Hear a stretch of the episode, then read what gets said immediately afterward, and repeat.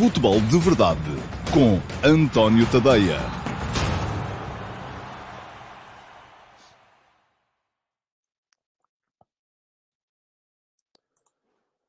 Ora então, olá, muito uh, bom dia a todos e sejam bem-vindos à edição de quinta-feira, dia 6 de janeiro de 2022 do Futebol de Verdade. Hoje vou pegar uh, naquilo que foi uh, o Futebol de Verdade de ontem, vou continuá-lo, porque ontem não consegui chegar ao final do meu raciocínio, da análise de mercado que estava a fazer ao Futebol Clube Porto e ao Sporting. Acabei por falar ontem apenas do Porto e, curiosamente, há assuntos do Futebol Clube Porto de ontem que um, ainda sobraram para hoje, porque a atualidade é isto mesmo e vai vai trazendo novidades. Aliás, escrevi sobre isso hoje de manhã, no último passo, sobre a possibilidade de uh, Sérgio Oliveira uh, ser emprestado pelo Flóculo Porto à Roma de José Mourinho. Está no último passo de hoje, uh, que está, e podem consultar e ler e subscrever para passar a receber todos os dias por e-mail, logo pela manhãzinha, o meu, a minha crónica de opinião uh, diária. Um, podem subscrever em taveia.substack.com. Está a passar aqui em rodapé para quem me está a ver no YouTube, uh, no Facebook e na Twitch. Uh, quem me está a ver pelo Instagram uh, não tem direito a rodapé, porque havia, já o expliquei várias vezes, é outra.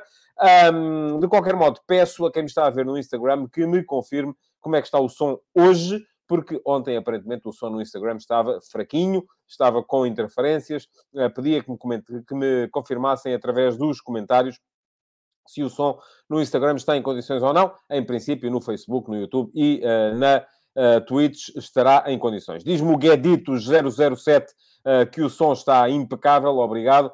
Um, era isso que eu uh, pretendia mesmo, mesmo saber. O João Lourenço também uh, confirma que está bom. Muito obrigado a todos. Uh, vou começar por olhar para os, um, para os vossos comentários. O Mário Pereira diz que veio só deixar o primeiro comentário. Abraço e continuação de bom trabalho. Obrigado, Mário. Um, já, a malta já percebeu que no YouTube pode deixar comentários antes do programa começar. Uh, e por isso mesmo uh, aparece aqui uh, para, para estas brincadeiras. Pergunta-me o Carlos Guice o que é que eu acho do negócio Dias, que é falado em Inglaterra, já vou falar sobre isso mais à frente. Um, o Ivo Lovi diz que o clube mais esperto do mercado será o que for buscar o Pedro Gonçalves. Eu não gosto de dizer pote, a sério. Eu sei que é, mas prefiro. O Pedro Gonçalves ao Sporting aposta segura que no final da época valerá o dobro. Quer dizer, valer o dobro depende sempre do valor pelo qual o Sporting o libertar. Uh, sendo que, uh, enfim, vamos a ver, não é? O Carlos Guiz pergunta-me também se eu acho possível o Porto encaixar cerca de 100 milhões com Dias e Sérgio Oliveira. Eu já vi de tudo a acontecer, mas eu acho que este mercado já não está muito para esses negócios hiperinflacionados uh, que, que víamos muito por aí ultimamente. O Marco Lopes diz que gosta do Dani Mota, pode vir do Borla, tem grande margem de progressão. Seria uma pena ele não passar por um bom clube português. E o Ruben Cruz diz que o Tomás Ribeiro deve ser um reforço do Sporting, que tem um potencial tremendo. Uh, muito bem. Acrescenta ao Marcelo Branco que Luís Dias parece que vai para o Liverpool por 72 milhões. Perda grande para o Porto, já que foi um abre-latas em muitos dos jogos da primeira volta. Vamos a ver. Pergunta-me também o Rui Santos se eu acredito na saída de Luís Dias em janeiro. Marco Neto diz que pode chegar aos 83 milhões. O um, Michel Silveira diz-me que pergunta-me se é possível a saída do Luís Dias. Um, muito bem. Uh, o Carlos Guiste acrescenta com a possibilidade de saída de Sérgio Oliveira. O Porto tem de ir ao mercado? Não, Carlos, não tem. Acho que não tem. Uh, se for, é porque lhe apetece gastar dinheiro, porque o Sérgio Oliveira já estava a contar pouco neste momento. E essa é a questão fundamental. E vou começar por aí. Uh, vou começar por aí, precisamente para Uh, para o, o, António Ferreira pergunta-me se o Sarabia vai para o Benfica. Agora não vai, no fim do ano logo se vê. Quer dizer, eu, eu acho que o Benfica também não pode pagar ao Sarabia aquilo que o Sarabia ganha. Que é, estão a ver o João Mário, é multiplica isso por dois. Pronto, é só isso, mais nada.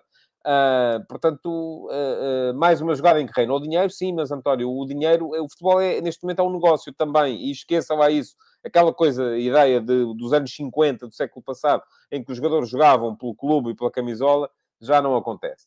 Uh, melhor reforço do Sporting é recuperar o Pedro Gonçalves. Enfim, há muito mais comentários, vão uh, respondendo uns aos outros. Eu não consigo ler todos, porque senão acontece o mesmo que aconteceu ontem. Acabo por não desenvolver aqui o meu raciocínio relativamente ao programa de hoje. Bom, mas vamos lá começar por desenvolver os dois temas que sobraram do mercado, ou melhor, não, não sobraram, uh, que são atualizações noticiosas relativamente ao, uh, ao tema de ontem, que é o mercado de, uh, do Flóculo do Porto. Por exemplo, o João Lopes diz que o Porto tem de ir ao mercado, porque se sair o Oliveira, fica sem alternativa clara a Vitinha. Bruno Costa certamente não é, mas, ó João, o Bruno Costa era titular no início da época.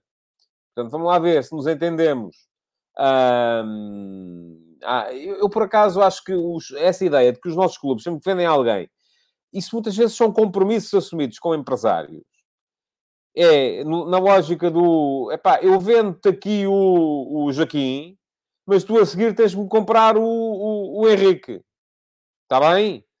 E, portanto, acaba por ser uma, uma coisa que não dá jeito a ninguém a não ser ao empresário. Porque para isso, se calhar, vale mais não vender o Joaquim, ficar com o Joaquim e escusam de ir buscar o Henrique, não é? O Porto, se perder o Sérgio Oliveira, deixa-me cá olhar aqui outra vez para o plantel, tem para jogar nas duas posições, são duas, de meio campo, tem para jogar ali o Uribe, o Gruites, o Vitinha e o Bruno Costa. Precisa de mais para quê? Só precisa de mais se de repente tiver de uh, satisfazer alguma, alguma, alguma uh, uh, agenda de algum empresário. Porque eu acho que não precisa de mais. Quer dizer, uma coisa é, dizem assim, ok, vai sair o Uribe. É pá, isso é, um, isso é problemático, porque o Uribe neste momento é titular. Agora, o Sérgio Oliveira, desde o início da época, o Sérgio Oliveira foi extraordinário no Porto da época passada. Em dezembro de 2020, renovou o contrato porque acabava o contrato agora uh, uh, em, uh, no final deste ano. Portanto, não deixou o Porto que o contrato entrasse no último ano para não perder a custo zero. Creio, enfim, isto aqui é uma adivinhação. É uma adivinhação tão, tão forte como qualquer outra. Não posso, obviamente, ter a certeza disto que vou dizer. Mas, um, e o Pedro Coelho diz-me que ainda há Bernardo Folha e Fábio Vieira, atenção, isso são para outras posições. Isso é mais para a posição, eventualmente, do Otávio ou até do Luís Dias. Uh, estou a falar dos dois médios, aqueles dois que jogam ali a par. Mas creio que, enfim, se me pedissem para adivinhar, aquilo que eu diria era o seguinte: Sérgio Oliveira é um jogador com ADN Porto, um jogador que foi, que foi criado no Porto, que gosta do Flóculo do Porto e não quereria, com certeza, uh, uh, sair a custo zero e deixar o Porto na mão.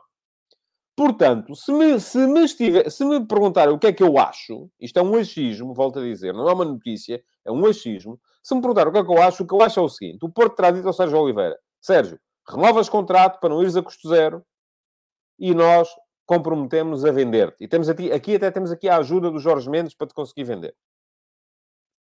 E ele renovou. Agora, se me conseguirem encontrar outra justificação para o Sérgio Oliveira não ter sido titular desde o início desta época no Porto, que não seja esta, o facto de Sérgio Conceição, esta época, não estar a contar com ele, Sérgio Conceição, esta época, fez o plantel e a ideia da equipa sem contar com Sérgio Oliveira e com o Corona.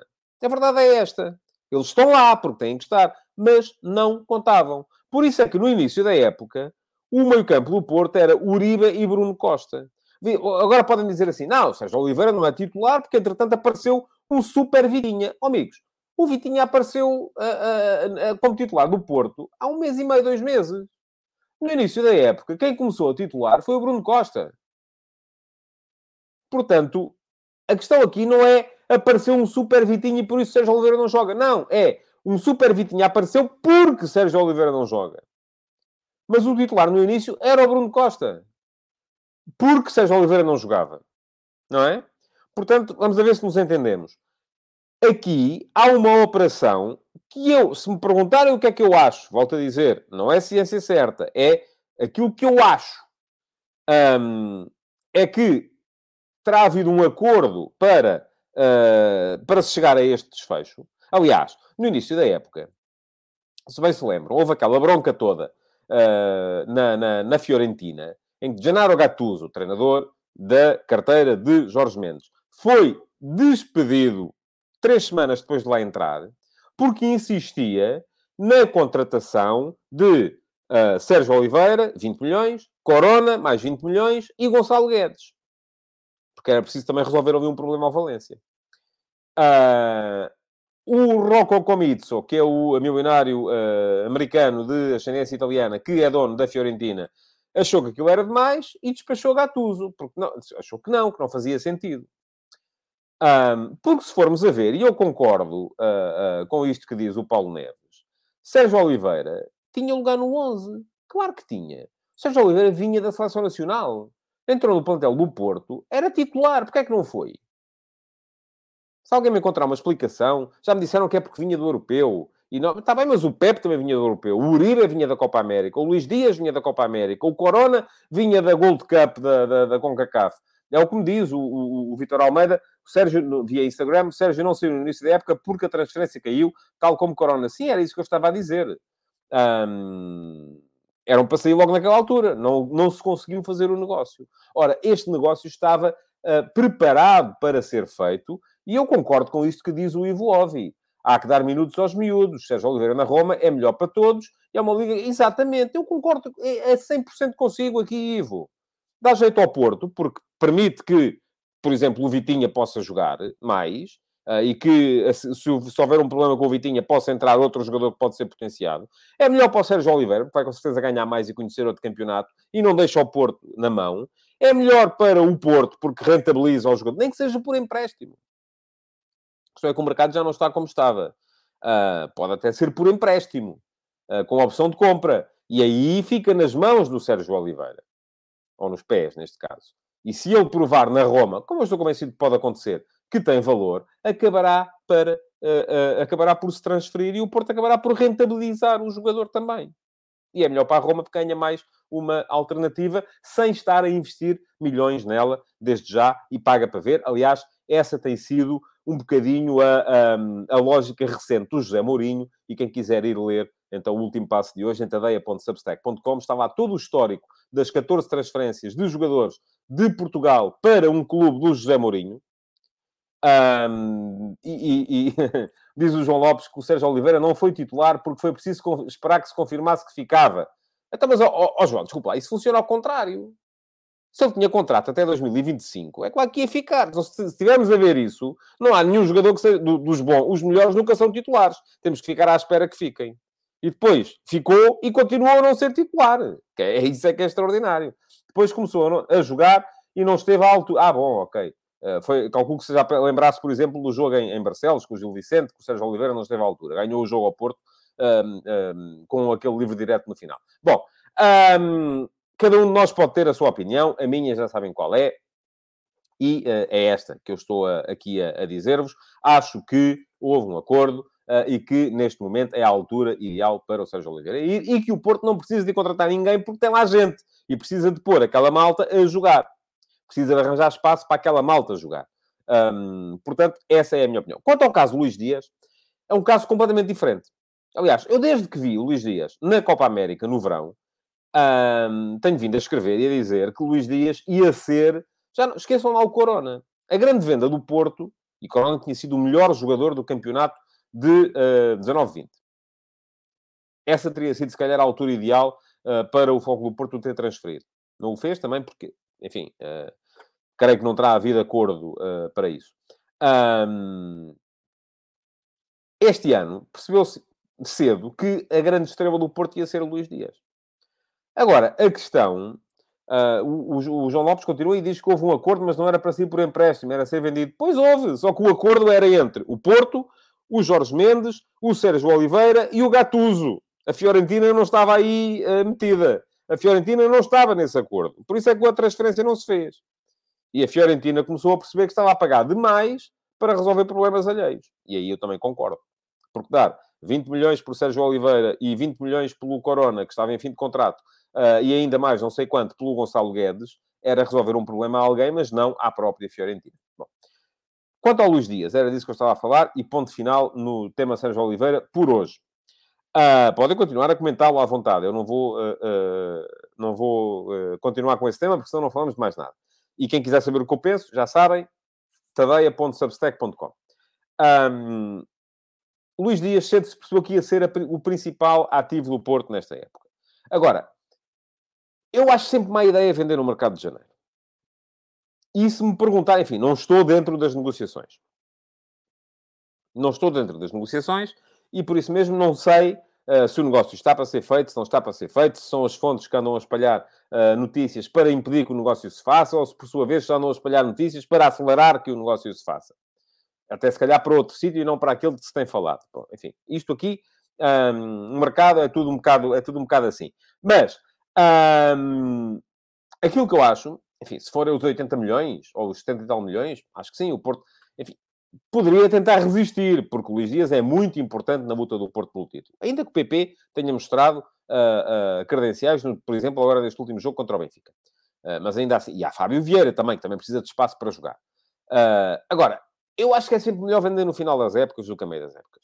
E por outro lado, também não vi, por exemplo, os donos americanos do Liverpool, na época passada, foram muito agarradinhos ao dinheiro e passaram metade da época sem defesas centrais e não, foram, e não, não, não gastaram por aí além para, para dar os jogadores que Jurgen Klopp precisava. Ficaram quietinhos. Portanto, de repente, este ano, com o Liverpool já a... Uh, nem sei quantos pontos são, mas são mais de 10 pontos uh, do Manchester City, porque carga d'água é que eles vão querer pagar já, no mercado de janeiro, 70 milhões por um jogador, se tem o campeonato praticamente perdido. Quando na época passada não tinham defesas centrais, estava tudo lesionado, o Matip, o Van Dijk, o, o, o, já nem sei quem mais, mas uh, uh, foram buscar um turco ao Schalke 04, que era o último classificado da, da, da Bundesliga, e um jogador à, à segunda, ao Championship, um, ehm, que, enfim, não tinham convidado para aquilo, e o Liverpool só se afundou ainda mais. Na altura não quiseram. E agora, de repente, já querem gastar 80 milhões para quê? Não é? Só se for mesmo para garantir o jogador. Mas podem garanti-lo uh, para, para, para, para o final da época, não tem que ser para já. É aquilo que me parece, enfim. Um, continua o João Lopes. Uh, se baterem a cláusula, o Porto não tem como resistir, é verdade. E não nos esqueçamos do Newcastle, com mais de 200 milhões para gastar em janeiro. É verdade também, João. Agora pensa assim. Quem são os jogadores que querem ir para o Newcastle sem terem a garantia de estar a jogar a Premier League na próxima época? Eu, se fosse jogador de topo, dizia-lhes, epá, está bem, pensem lá nisso, mas para depois. O André Martins também diz que o Liverpool vai perder Salah e Mané para a Cannes. É verdade, já perdeu, aliás. Mas também só vão ter dois jogos. É por causa desses dois jogos? Vão gastar 80 milhões por causa desses dois jogos? Daqui até acabar a Cannes? Epá, não me parece. Muito francamente, não me parece. Têm, têm soluções. O campeonato está muito complicado, para não dizer mesmo que está perdido. E, portanto, uh, parece-me que não vai ser com certeza por aí. Aqui temos que ver, de facto, Uh, e o, o Edel Frides diz-me, lembra-me que era o, João Gomes que também estava lesionado, é verdade, sim senhores. Portanto, não havia centrais na época passada no Liverpool. Não havia. E, no entanto, Klopp, até em conferência de imprensa, veio pedir e não lhe deram. Porquê? Porque ali o balanço é com o lápis em cima da orelha e estão ali a medir o que é que gastam aqui, o que é que gastam. E de repente ficam doidos e metem 80 milhões num jogador para ganhar um campeonato que está perdido. Está certo. Enfim, parece-me um pouco racional. Mas Pode acontecer. Não vou dizer que não. Pode acontecer. Se me perguntar o que eu acho, acho que não vai acontecer. Mas pode acontecer. Se me perguntar o que é que eu acho que vai acontecer no final da época, acho que vai sair. E acho que vai sair por muito dinheiro. Porque é, e já o escrevi, no meu ponto de vista, o jogador mais valorizado da Liga Portuguesa. Agora, já acho difícil. Muito francamente, acho difícil. Bom, para manter uh, no foco do Porto, antes de entrar então lá no mercado do, do, do Sporting, um, só uma breve nota acerca das notícias em volta do jogo Estoril-Porto. Uh, aparentemente uh, vai mesmo haver jogo. Vamos ver se daqui até à data do jogo uh, os infectados do Estoril crescem ou não, se aumentam ou se diminuem, se o Estoril cumpre ou não a regra que os clubes todos acharam como boa. E que, aliás, é uma regra copiada da Premier League, portanto, a partir daqui estamos, uh, que é haver pelo menos 13 jogadores em condições de ir a jogo. Um, vamos lá ver. Isto é bom? Não. Do meu ponto de vista, não. Mas é o que se faz em todo o lado. Eu já aqui distingui no outro dia entre a questão da vergonha, que é vermos uma equipa entrar em campo com menos de 11 jogadores, como aconteceu no Belenenses Chá de Benfica, da verdade desportiva, que é vermos uma equipa entrar em campo muito debilitada, mas com 11 jogadores. Pronto, ok, está a cumprir as regras do jogo. Eu acho que a regra que os clubes todos aprovaram defende-nos da vergonha, ou seja, estamos garantidos daqui para a frente não vai haver jogos com equipas a entrarem em campo com novos jogadores, não nos defende do atropelo à verdade desportiva. Que, no meu ponto de vista, vem um patamar abaixo. Pronto, ok. Sendo que a vergonha também é um atropelo à verdade desportiva. Portanto, aí tínhamos as duas coisas. Agora temos só uma. O que é que eu acho que isto é mau? Porquê é que eu acho que isto é mau? Enfim, é mau, apesar de ser o que se faz em todo o lado. Portanto, e aqui estou consigo, João Lopes. Alteraram a regra e agora criticam por querer cumprir? Claro. Os clubes todos votaram esta regra. Para, eles, para mim era má antes de ser votada. E eu disse-o aqui que era má antes de ser votada. Para mim era má antes da, da época passada começar. Vejam lá. Quando comecei a falar aqui do conceito de jogador nuclear. E da ideia de uma equipa ter o direito a adiar os seus jogos se, para um determinado jogo, tivesse mais de seis jogadores que tivessem feito mais de metade dos minutos da, da época até então infectados com Covid. Porquê? É mais de meia equipa e tem mais de meia equipa afetada pela pandemia, portanto, é uma equipa que se vai apresentar muito uh, abaixo do seu valor normal. E isto desvirtua a verdade desportiva. Mas ninguém quis saber. Os clubes mexeram na regra e puseram, votaram todos a favor disto que está agora. Agora aguentem-se. Vem dizer assim, e diz aqui o Amadou Jaló, a Premier League adiou jogos com equipas que tinham mais de 13 jogadores disponíveis só porque podem. Verdade. A Premier League, a administração da Premier League, tem competências executivas que a administração da Liga Portuguesa não tem. Ou a direção da Liga Portuguesa não tem. A direção da Liga Portuguesa não pode chegar, além de que, vou dizer-vos uma coisa, no dia em que isso acontecer em Portugal, vamos andar aqui todos aos tiros a dizer, mas porquê é que adiaram este e não adiaram aquele? Que, aliás, em Inglaterra também se ouve isso. Já houve clubes a queixarem-se porque é que adiaram aquele e não adiaram o outro. Agora, isto é em Inglaterra. Em Portugal, vamos, íamos ter isso elevado à 15ª potência. Portanto, ia ser o fim do mundo, ninguém se ia entender. Aliás, vamos a ver, e eu vou dizer aqui uma coisa que eu acho que é o que vai acontecer daqui para a frente. E, e, e o futuro vai uh, confirmar ou desmentir aquilo que eu vou dizer. Vamos, muito em breve, entrar na lógica do campeonato dos delegados de saúde regionais. Porque a partir deste momento, a Liga os clubes, portanto, a Liga, que são os clubes, entre parênteses, são eles que votam as alterações ao regulamento de competições, decidiu que há jogo desde que uma equipa tenha 13 jogadores para jogar. Mas os jogos podem ser adiados não pela Liga, mas pelos delegados de saúde regional. Se de repente decidirem que um determinado grupo, clube, plantel, equipa, está eh, com necessidade de isolamento profilático. Não é? Portanto, o que é que vai acontecer? Esqueçam lá, os delegados de, de, de, de, saúde regionais não têm que obedecer ao regulamento de competições da Liga e ainda bem. Os delegados de saúde regionais não têm nada a ver com esta ideia do, de, ser uh, uh, o campeonato para aqui. Estão-se marimbando para isso. Querem resolver os problemas da saúde. Mas nada. E, portanto, o que vai acontecer é que vamos ter delegados de saúde regionais que acham que devem colocar uma determinada equipa em isolamento e outros delegados de saúde regionais de outras... É como os árbitros, que às vezes mostram amarelo e outras não mostram. E outros delegados de saúde regional de outras regiões que acham que não. E isto, meus amigos, vai dar confusão. E da grossa. Vai dar confusão da grossa. Não tarda, vamos ter os clubes, isto basta que um delegado de saúde regional, de repente, coloque uma equipa em isolamento e obriga ao adiamento de um jogo, como aconteceu, por exemplo, no início da época passada, para haver imediatamente clubes, comentadores, adeptos, treinadores, presidentes, uh, diretores de comunicação, seja quem for, a dizer, mas não adiaram o tal não sei quantos, não sei quê.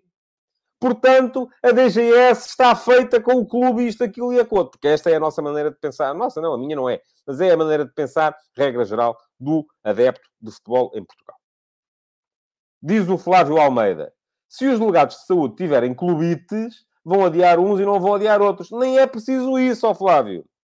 Basta acharem que devem adiar uns e não acharem que devem adiar outros, porque não têm a, a motivações clubísticas nem futebolísticas. Tem a ver com a, a realidade da, da, da, da saúde. Não é? Pronto. Vamos ver. Está dito aqui hoje que é quinta-feira, 6 de janeiro, uh, que isto vai dar confusão. Portanto, vamos a ver. Vamos esperar que isto passe. Bom, Uh, só para dizer mais uma coisa, o Porto não quis a nova data de uh, proposta pelo Estoril para jogar, que era naquela semana das datas FIFA em que se vai jogar a Final Four da Taça da Liga, e no meu ponto de vista, fez muito bem. Pronto, está dito. Uh, porquê? Porque o Porto, nessa altura, não teria uh, Nanu uh, e Zaidu, que estão na CAN, não teria Uribe e Dias, e Corona e Taremi, e se calhar estou a esquecer de mais algum, que estão nas seleções nacionais, e, portanto, ia ter uma equipa mais fraca também. E, portanto, uma coisa é o Benfica ou o Sporting terem que ir jogar ao Boa Vista, que também, em princípio, não terá o Yusufa, um, terem que ir jogar a, a, a, a Final Four da Taça da Liga, que está marcada para aquela altura, sem estes jogadores. Outra coisa completamente diferente é, não há nenhum jogo marcado, a época foi planeada porque não havia nenhum jogo marcado, e agora querem que eu vá jogar ali naquela data, sem uma data de jogadores que vão para as seleções. É pá, não obrigado. Volto a dizer aqui hoje, aquilo que disse ontem. O fair play, os clubes, não têm que ser os guardiões morais da verdade esportiva na Liga. Os regulamentos é que têm que ser os guardiões da verdade esportiva da Liga. Diz o Ivo Ovi, e por o Porto não querer, a Liga diz logo que sim. Claro, é, as regras são essas, foram essas, são as regras que os clubes todos aprovaram que é adia-se um jogo se uma equipa não tiver pelo menos 13 jogadores, ou adia-se um jogo se houver acordo entre os dois clubes. São estas as duas maneiras que há para adiar jogos. Não há outra. E porquê é que não há outra? Porque os clubes, todos, quiseram que fosse assim. Pronto, agora não se queixem. Então, é, é, têm aquilo que, que, quiseram e que mereciam. Pequenas notas. Um, Moreirense. Mais um treinador. Lito Vidigal não chegou a aquecer o lugar, o que eu me ri hoje.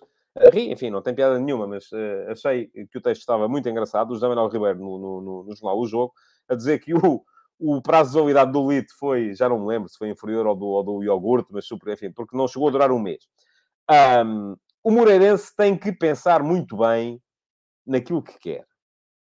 E, e vou dizer aqui uma coisa também.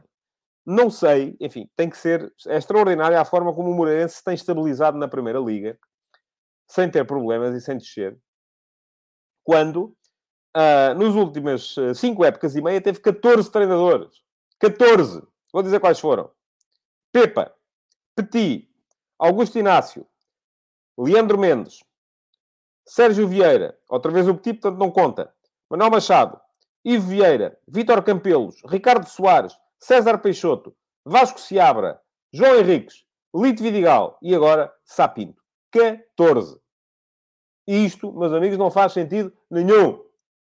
Uma equipa que muda de treinador com esta velocidade não sabe o que é que joga. É impossível saber o que é que joga. E eu aqui não sei se é o presidente uh, que não gosta dos treinadores, se são os treinadores que não gostam do presidente, uh, se. Uh, enfim, não sei. E pelo meio, diz-me o Nelson Galvão, é verdade, pelo meio ganhou uma taça da Liga com o Augusto Inácio em 16-17. Portanto, uh, há outra questão que eu acho que é, é, é, também relevante. E diz o Márcio Gaia, o Vidigal deve ter algum problema porque ele não para em clube nenhum. Eu acho que o Vidigal, basicamente, não, é, não está para... Um, chega-lhe a mostrar, também como escrevi ao José Manuel Ribeiro hoje, chega-lhe a mostrar ao nariz com muita, com muita facilidade. E não está para aturar certas coisas, provavelmente não precisa. E eu, se não precisasse, também não fazia uma série de coisas. Portanto, um, percebo. Percebo. Um, não sei até que ponto é que, volto a dizer, uh, não sei até que ponto é que uh, tem sido o Moreirense a despedir os treinadores ou se têm sido os treinadores a despedir o Moreirense. Aquilo que eu penso é que assim não se, não se chega lá. Pergunta-me o Pedro Coelho qual é a minha opinião sobre esta roda de treinadores de que vive a Liga Portuguesa. São sempre os mesmos. Uh, Pedro, tadeia.substack.com. Não vou explicar-lhe aqui hoje, lamento, não tenho tempo, já estamos a chegar ao fim e tenho que falar do mercado do Sporting, um, mas uh, uh, já escrevi sobre isso. Portanto, é dar lá uma volta uh, no meu Substack. Subscreva para passar a receber. Vamos lá então. Mercado do Sporting. Um, eu acho, tal como achava ontem acerca do Porto, acho que o mercado do Sporting vai ser muito não fazer nada porque não precisa de fazer nada. O Sporting tem uma política desportiva muito bem definida neste momento e coerente com aquilo que são as ideias do treinador. E é isso que é, do meu ponto de vista, hum, fundamental. Uh, porque uh, desde que a política. Eu já disse aqui várias vezes, as políticas desportivas não há boas nem más. Podem ser boas num contexto e más noutro contexto. Depende muito da forma como tudo aquilo se complementar. E a política desportiva do Sporting, neste momento, é absolutamente complementar e coerente com a ideia do, do, do Rubem Amorim. Portanto, qual é que é a ideia? É ter um plantel curto, onde uh, toda a gente sinta que pode, pode jogar e onde haja espaço para os miúdos que vão aparecendo uh, possam uh, ganhar também minutos e começar a mostrar-se e começar a aparecer para se tornarem soluções de futuro. Olhamos para o plantel atual e eu acho até que há ali zonas em que aquilo está curto demais, por exemplo, nos defesas centrais. Se formos a ver, o Sporting joga com três centrais e só tem praticamente uh, uh, quatro, que são o Gonçalo Inácio, o Coates, o uh, Fedal e o Luís Neto. Acontece que depois tem sempre a possibilidade de fazer adaptações, e já o disse aqui, é nas adaptações que o Ruben Amorim mexe nas características da equipe. Pode jogar o Mateus Reis como central pela esquerda, até poderia eventualmente jogar como central pela direita, embora seja diferente, é esquerdino, tal como o Gonçalo Inácio, mas é um jogador que sobe mais com bola uh, do que o Gonçalo Inácio, e em contrapartida é menos forte no passo longo do que o Gonçalo Inácio, portanto uma coisa é ter um esquerdino a jogar à direita, uh, que passa com o pé de dentro, outra coisa é ter um esquerdino a jogar à direita que sobe com a bola. E que à partida, uh, quando driblar, dribla para dentro, mas vai desequilibrar a equipa. É diferente, não é a mesma coisa.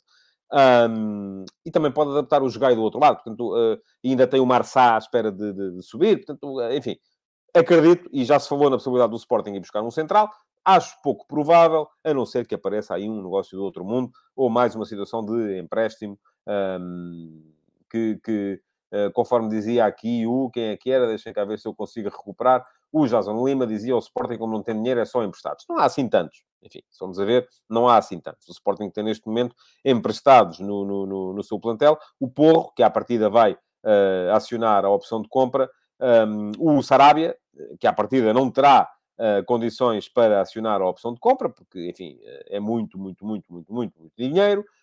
Um, e, papapá, deixem cá ver, acho que não há mais ninguém. Uh, assim, de repente, creio que não há mais emprestados. Portanto, não, não, não me parece que haja, que haja mais casos. De resto, parece-me que o Sporting está uh, apetrechado para todas as posições. Tem, uh, enfim, os centrais já falei. Adam, à partida ao guarda-redes, João Virgínia é sombra. Ah, o João Virgínia é emprestado também. Uh, mas é suplente, pronto. Um, para, para as laterais, tem três para cada lado. Uh, enfim, uh, Jogai, o Porro e o, uh, e o Gonçalo Esteves para a direita. O Nuno Santos ou Mateus Reis, consoante os jogos, uh, o uh, Ruben Vinagre e o Nazinho para, para a esquerda. Tem uh, quatro médios, aí está. Estamos aqui a repetir, o Sporting joga com dois médios como o Porto e tem quatro para, para aquela posição. O Porto tem cinco. E, e portanto, o Sporting tem o João Palhinha, o Mateus Nunes, o Ugarta e o Bragança. Tem o Essugo a sobrar. O Porto terá lá muita gente. Olha, o Borne de Aia, por exemplo, no, no, no, na equipa B. Uh, e depois uh, para, para a frente, uh, enfim, poderia vir mais um. Há muita gente a dizer que o Sporting precisa de um ponta de lança, daquele finalizador, um Pinheiro para a área, um 9 clássico, um Base Dost, um Slimani. Não precisa nada, esqueçam lá isso, porque o Rubén Amorim não o põe a jogar. Para que é que é preciso ir comprar uma coisa? Eu, vamos lá ver. Eu, se não bebo, uh, pode haver um chá maravilhoso no supermercado, quando eu lá vou. Caro, caro e maravilhoso. Mas eu não bebo chá, vou comprar para quê? Não é? Para eventualmente um dia, se vier cá alguma visita uh, que queira aquele chá, acho que não vale a pena. E o Sporting está assim com ponta de lança novo clássico e definidor. Não usa. Não usa, não compra. Outra questão é, vale a pena ter um jogador, porque as características do Tiago Tomás são, apesar de tudo, muito diferentes das do Paulinho. Vale a pena ter um jogador uh, que possa fazer as vezes do Paulinho se o Paulinho não jogar? E agora eu pergunto-vos assim, mas quem é esse jogador? Não é? Vem daí um craque para ficar no banco? Não faz sentido.